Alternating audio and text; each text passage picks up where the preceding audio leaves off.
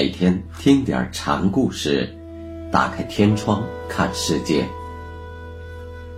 禅宗登陆一节，今天我们一起来学习隆庆庆贤禅师的故事。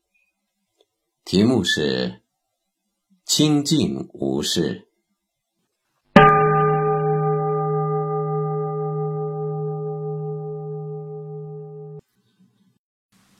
清闲禅师十一岁就出家为僧了，之后便参出家。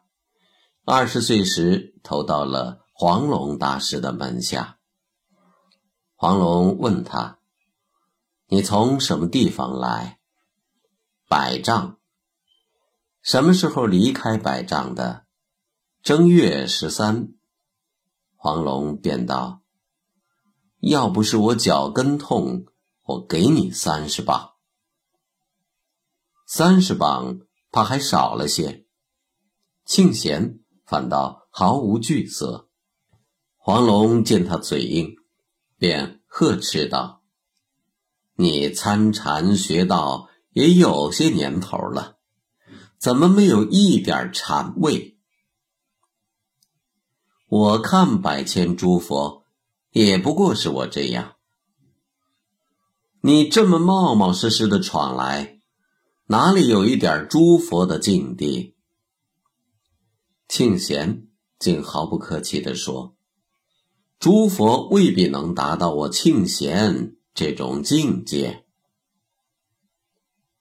黄龙看庆贤机锋甚健，便推出黄龙三关：“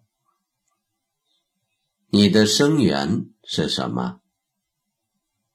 早晨吃的稀饭，现在有些饿了。我手为何像佛手？月下弄琵琶。我脚为何像驴脚？露丝沥雪不同色。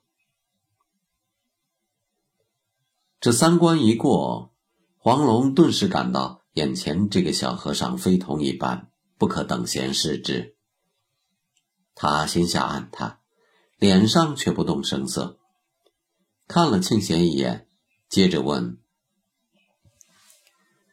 你剃发为僧是为了什么事？”“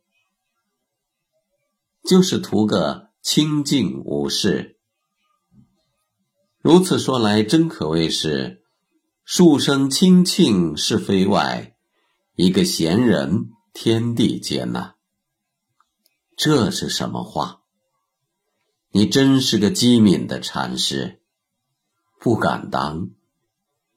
黄龙笑着对庆贤说：“我这里有一个能言善辩的禅师，你抖擞精神，跟他较量一番。”庆贤听黄龙这么一说，便脱口问道。他有什么长处？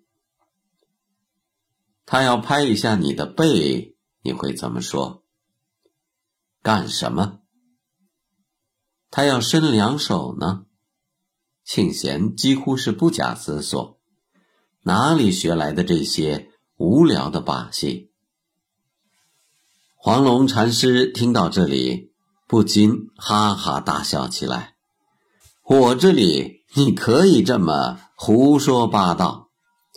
要是见了同安寺的黄少武禅师，怕你就没有这么容易对付了。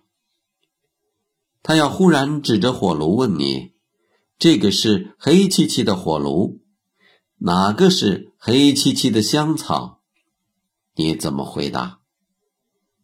不料庆贤竟回答说：“也就是在庆贤面前。”他可以这样提问：要是换了别人，他岂不是惹人耻笑？黄龙听罢，满意的拍了拍庆贤的肩膀。第二天，黄龙又约庆贤在一起谈禅。黄龙问道：“以后你要是开堂讲法，你如何接引学人？”庆贤答道：“遇方就以方的方法，遇圆就以圆的方法，因人而异，因地制宜。黄龙对他说：“你这样讲法，恐怕还有点拖泥带水啊。”庆贤却并不谦虚，我就打算这么讲。要是大师，你该怎么办？黄龙招了招手说：“你往前靠靠，我给你指点一下。”庆贤听黄龙这么一说。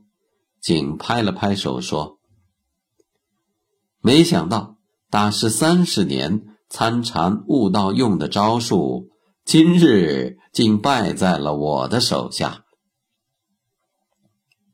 黄龙不禁开怀大笑：“你真是绝顶聪明呀！”庆贤在笑声中扬长而去。